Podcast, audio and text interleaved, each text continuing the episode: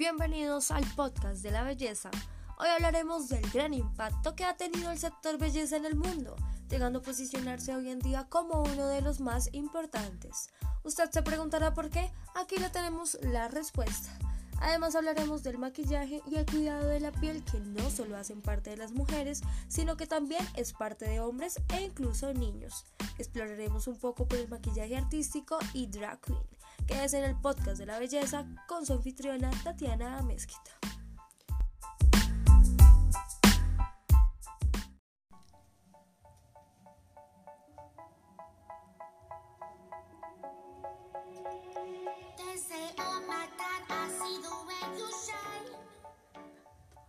Hola, hola, hola. Para mí es un placer hablarles. Yo soy Tatiana Mezquita y bienvenidos a este podcast de la belleza.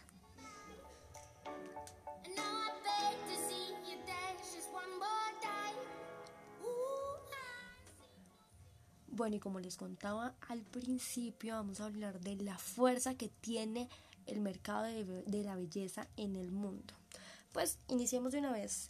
Y principalmente aquí en Colombia se invierten más de 170 mil pesos anuales en la adquisición de productos de belleza. Ustedes dirán, pero ¿por qué? ¿Qué es lo que pasa con las mujeres? No, señores, las mujeres no son las únicas que están dentro de este mercado pues se hizo una cifra, un monitoreo por Euromonitor durante el 2017, es decir, que posiblemente esta cifra ha aumentado, pero es un buen año para darnos una idea de cómo funciona esto. Se realizaron negocios dentro de esta industria por 5.373 millones de dólares, una cifra grandísima de los cuales, ojo con esto, de los cuales un 50% corresponde al sector masculino. Los hombres también participan en este sector, ¿por qué no? Es muy chistoso y de pronto algunos hombres estarán diciendo, no señora, nosotros no, pero sí señor, ustedes participan en esto porque también tenemos en cuenta cuando le compren el regalito a su novia, a su esposa, a sus hijas. Incluso también vemos que en el cuidado de la piel los hombres también están ahí muy, muy muy pendientes de, poder em, cuidarse y estar siempre con el rostro radiante. Pero también les cuento que Colombia se ubica en la quinta posición del mercado latinoamericano, precedido por Brasil, México, Argentina y Chile. Y hablando de México, México también ha tenido un gran crecimiento, pues aumentó el 15% según un estudio de NPD Group lo que supone un incremento superior al de Estados Unidos, que es del 14%, o Europa, que es del 8%.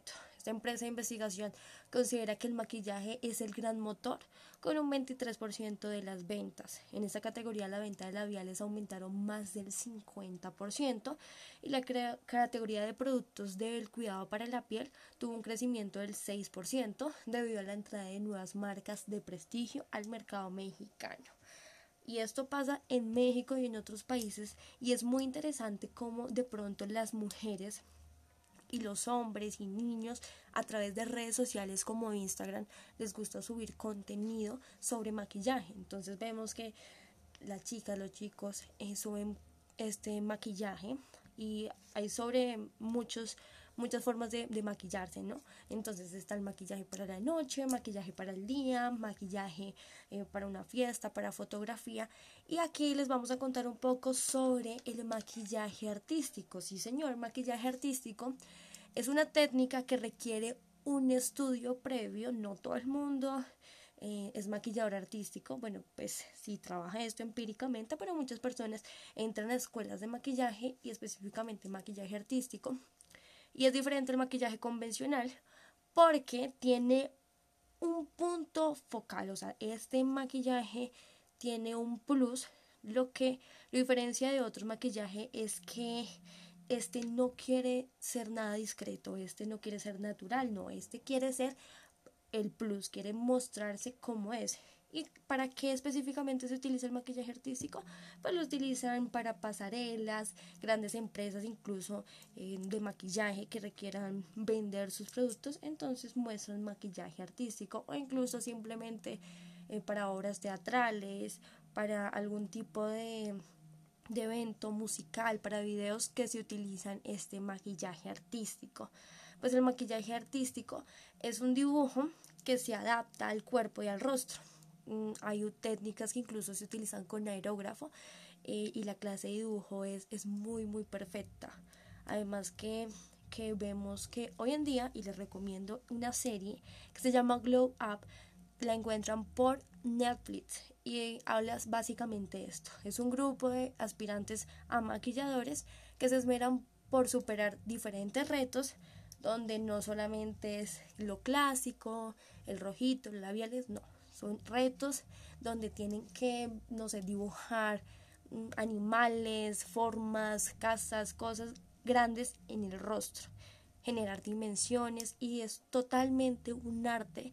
Entonces a las personas que les gustaría ver esto o que de pronto a los jóvenes o que sí, que les llame la atención este tipo de cosas, pues los invito a que miren Glow Up. Pero ahora también, si hablamos de maquillaje muy fuerte, tenemos el drag queen. ¿Y qué es el maquillaje drag queen? Pues el maquillaje drag queen se caracteriza por ser exagerado. Su aplicación suele ser por todo el rostro y se busca exaltar los rasgos más sensuales de la cara, como los labios, los ojos, cejas, pestañas, nariz y pómulos. Al atravesar de un mundo y estilo muy controversial se suele llevar a otro nivel de maquillaje. Es muy interesante. Además les cuento que aquí en Colombia se estaba haciendo una obra de teatro precisamente con Enrique Cardeño, la más conocida como Laisa, que interpretó una obra dirigida por Daniel Calderón aquí en, en Colombia que habla sobre el drag queen. Entonces toca temas sobre la población LGBTQ y temas muy profundos eh, en torno a esto. Y pues en el escenario se vincula esta parte del drag queen. La obra se llama Impresentable y bueno, interesante estos temas que están alrededor de la belleza. Yo les invito a que de pronto conozcan un poco más sobre esto y que, bueno, no, no le nieguen la oportunidad a, a esta parte, a esta industria tan fuerte. Y nada, la belleza está en nosotros día a día, incluso las mujeres que no se maquillan o las mujeres que utilizan un poco de, maquillaje, no lo hacen por esconderse, sino también por, por resaltar esa belleza, que es lo más importante.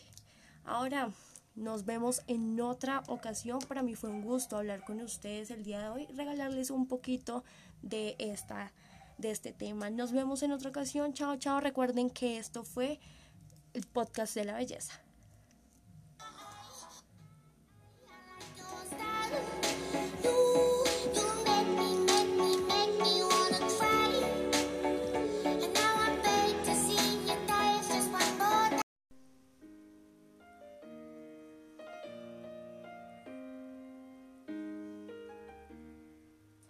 Buenas tardes. Hoy les voy a hablar sobre Marcus Gabriel. Marcus Gabriel es un filósofo alemán que nació el 6 de abril de 1980 en Renania-Palatinado. Estudió filosofía, filología clásica y filología alemana en las universidades de Bonn y Heidelberg. El profesor titular más joven de filosofía en Alemania. Ocupa desde el 2009 la cátedra de Teoría del Conocimiento y Filosofía Contemporánea en las universidades de Bonn. Habla nueve idiomas entre ellos está inglés, italiano, portugués, español, francés, chino, entre otros más. Es reconocido por su obra literaria Porque no existe el mundo, publicada en el año 2013. Allí explica la historia de la filosofía y su propia teoría del conocimiento a través de un lenguaje cotidiano y de ejemplos sacados de películas y series de televisión. En una entrevista realizada por el medio español teinteresa.com, le preguntaron a Marcus cómo explicaría a un niño que el mundo no existe, a lo que él contestó. Le diría, mira, a veces sueñas con que estás en un sitio, entonces te despiertas y estás en otro sitio. Por la mañana vas a la escuela y estás en un sitio. Luego vas a casa de tus padres que están en un sitio. Tú siempre estás en un sitio, pero nunca en todos los sitios. Hace poco una chica de 11 años me preguntó eso en una charla. Me dijo, ¿quiere decir que no hay nada más grande que todas las cosas? Eso es, le dije. Además de todo esto, recientemente Marcus Gabriel ha hecho parte del grupo de los autores que participan en el libro La sopa de Wuhan, creado por ASPO, Aislamiento Social Preventivo y Obligatorio, una iniciativa del argentino Pablo Amadeo, donde cada uno de los autores realiza su reflexión acerca de la crisis sanitaria y económica que está viviendo el mundo. Allí, Marcus, además de mantener su estilo literario creando preguntas metafóricas como la de ¿es posible que el ecosistema de la Tierra sea un gigantesco ser vivo? Marcus resalta que ante el virus todos somos iguales, solo somos seres humanos. Hace una crítica al progreso humano y moral, quienes ante una pandemia todos se encargan de salvar vidas, lo cual no está mal, dice, pero se pregunta por los niños que mueren por diarrea viral al no consumir agua potable. En estos casos, nadie hace nada y direcciona la culpa hacia el sistema consumista. Además de decir que el mismo siglo XXI es una pandemia, expresando que lo que realmente necesita una vacuna es el veneno mental que nos dividen en culturas, naciones, razas, grupos de edad y clases sociales. Y finalmente, da un panorama a lo que podría ser después de superar la pandemia como el seguir actuando como siempre se ha hecho. Menciona que de ser así, habrá que enfrentar virus peores que no podemos impedir, dando continuación a guerras económicas entre diferentes países. La comunicación del conocimiento entre unos y otros para fabricar armas químicas. Y también la crisis climática, la cual sostiene que es el producto del lento autoexterminio del ser humano. Concluyo con un pequeño fragmento que finaliza su respectiva reflexión. Convirtámonos en cosmopolitas de una pandemia metafísica. Cualquier otra actitud nos exterminará y ningún virólogo nos podrá salvar.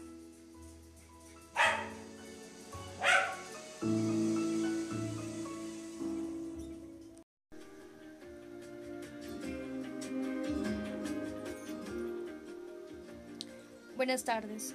Hoy les voy a hablar sobre Marcus Gabriel.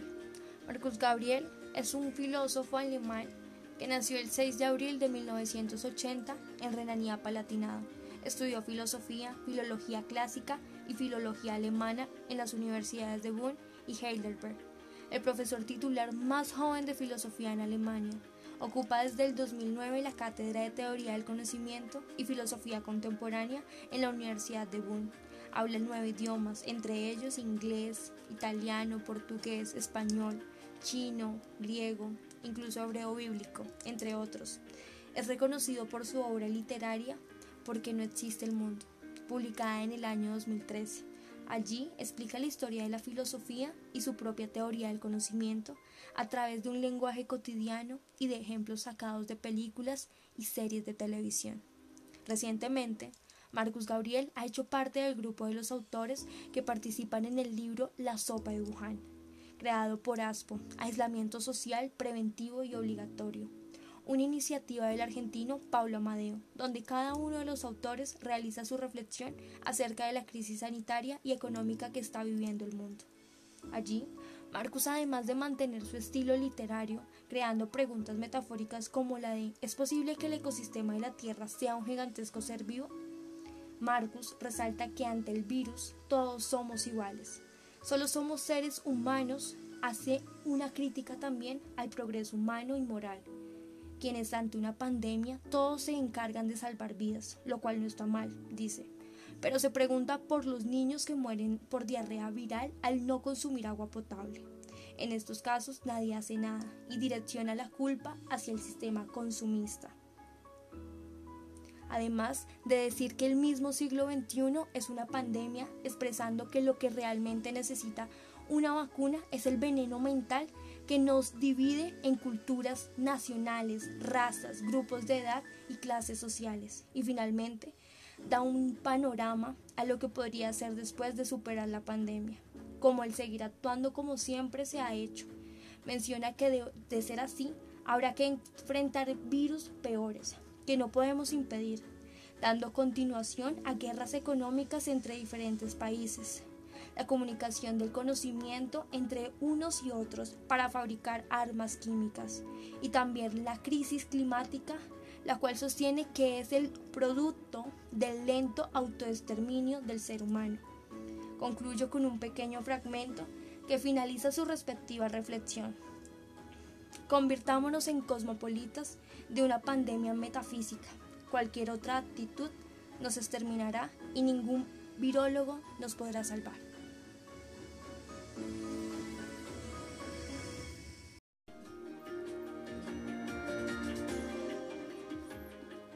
Buenas tardes. Hoy les voy a hablar sobre Marcus Gabriel. Marcus Gabriel es un filósofo alemán que nació el 6 de abril de 1980 en Renanía-Palatinado. Estudió filosofía, filología clásica y filología alemana en las universidades de Bonn y Heidelberg. El profesor titular más joven de filosofía en Alemania. Ocupa desde el 2009 la cátedra de Teoría del Conocimiento y Filosofía Contemporánea en la Universidad de Bonn. Habla nueve idiomas, entre ellos inglés, italiano, portugués, español, griego, hebreo, entre otros. Es reconocido por su obra literaria Porque no existe el mundo, publicada en el año 2013. Allí explica la historia de la filosofía y su propia teoría del conocimiento, a través de un lenguaje cotidiano y de ejemplos sacados de películas y series de televisión. Recientemente, Marcus Gabriel ha hecho parte del grupo de los autores que participan en el libro La sopa de Wuhan, creado por el argentino Pablo Amadeo, donde cada uno de los autores realiza su propia reflexión acerca de la crisis sanitaria y económica que está viviendo el mundo. Marcus, además de mantener su estilo literario, creando preguntas metafóricas como la de ¿es posible que el ecosistema de la Tierra sea un gigantesco ser vivo?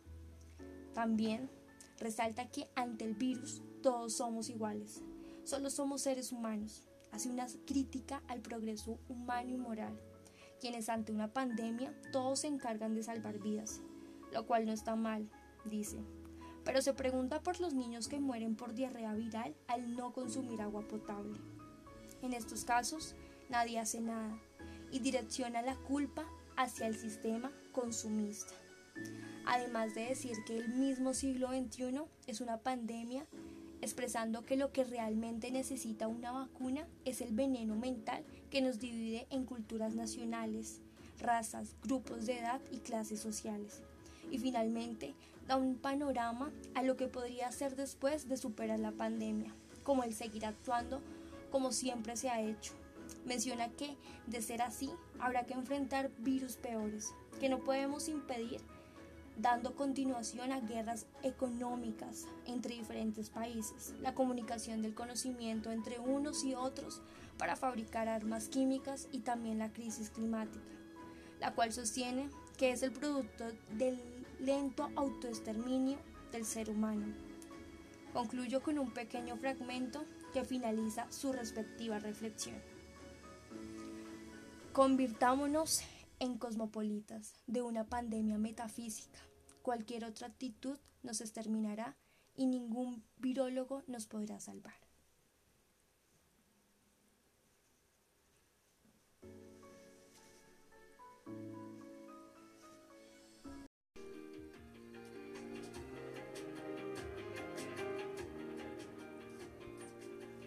Buenas tardes. Hoy les voy a hablar sobre Marcus Gabriel.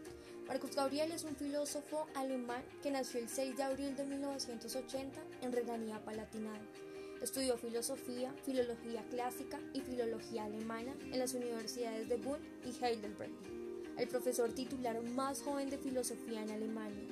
Ocupa desde el 2009 la cátedra de Teoría del Conocimiento y Filosofía Contemporánea en la Universidad de Bonn. Habla nueve idiomas, inglés, alemán, italiano, griego, español, hebreo, entre otros.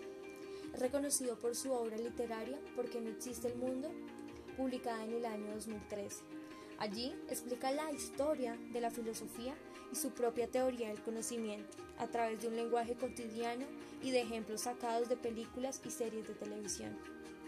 Recientemente, Marcus Gabriel ha hecho parte del grupo de los autores que participan en el libro La sopa de Wuhan, creado por ASPO, Aislamiento Social Preventivo y Obligatorio, una iniciativa del argentino Pablo Amadeo, donde cada uno de sus, los autores realiza una reflexión acerca de la crisis sanitaria y económica que está viviendo el mundo. Marcus, además de mantener su estilo literario, creando preguntas metafóricas como la de ¿es posible que el ecosistema de la Tierra sea un gigantesco ser vivo? Marcus resalta que ante el virus todos somos iguales. Solo somos seres humanos que hace una crítica al progreso humano y moral, quienes ante una pandemia todos se encargan de salvar vidas, lo cual no está mal, dice. Pero se pregunta por los niños que mueren por diarrea viral al no consumir agua potable. En estos casos, nadie hace nada y direcciona la culpa hacia el sistema consumista. Además de decir que el mismo siglo XXI es una pandemia, expresando que lo que realmente necesita una vacuna es el veneno mental que nos divide en culturas nacionales, razas, grupos de edad y clases sociales. Y finalmente, da un panorama a lo que podría ser después de superar la pandemia como el seguir actuando como siempre se ha hecho. Menciona que de ser así, habrá que enfrentar virus peores, que no podemos impedir, dando continuación a guerras económicas entre diferentes países, la comunicación del conocimiento entre unos y otros para fabricar armas químicas, y también la crisis climática, la cual sostiene que es el producto del lento autoexterminio del ser humano. Concluyo con un pequeño fragmento que finaliza su respectiva reflexión. Convirtámonos en cosmopolitas de una pandemia metafísica. Cualquier otra actitud nos exterminará y ningún virólogo nos podrá salvar.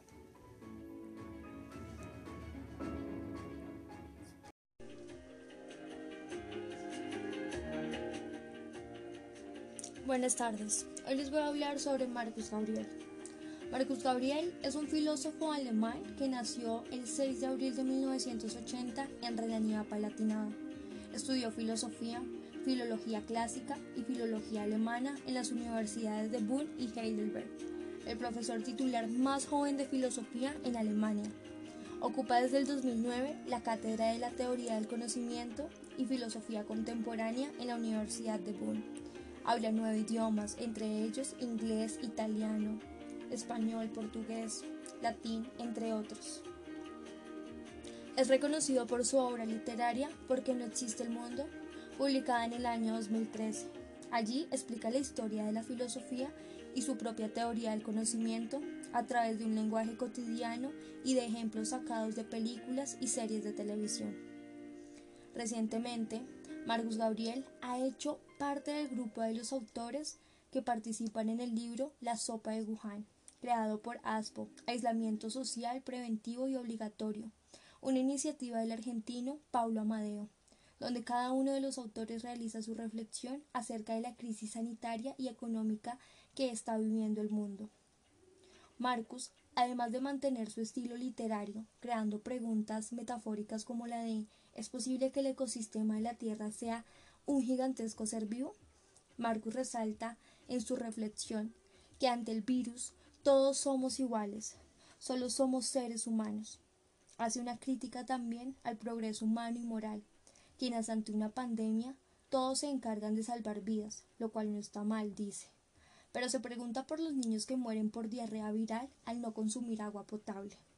En estos casos nadie hace nada y direcciona la culpa hacia el sistema consumista.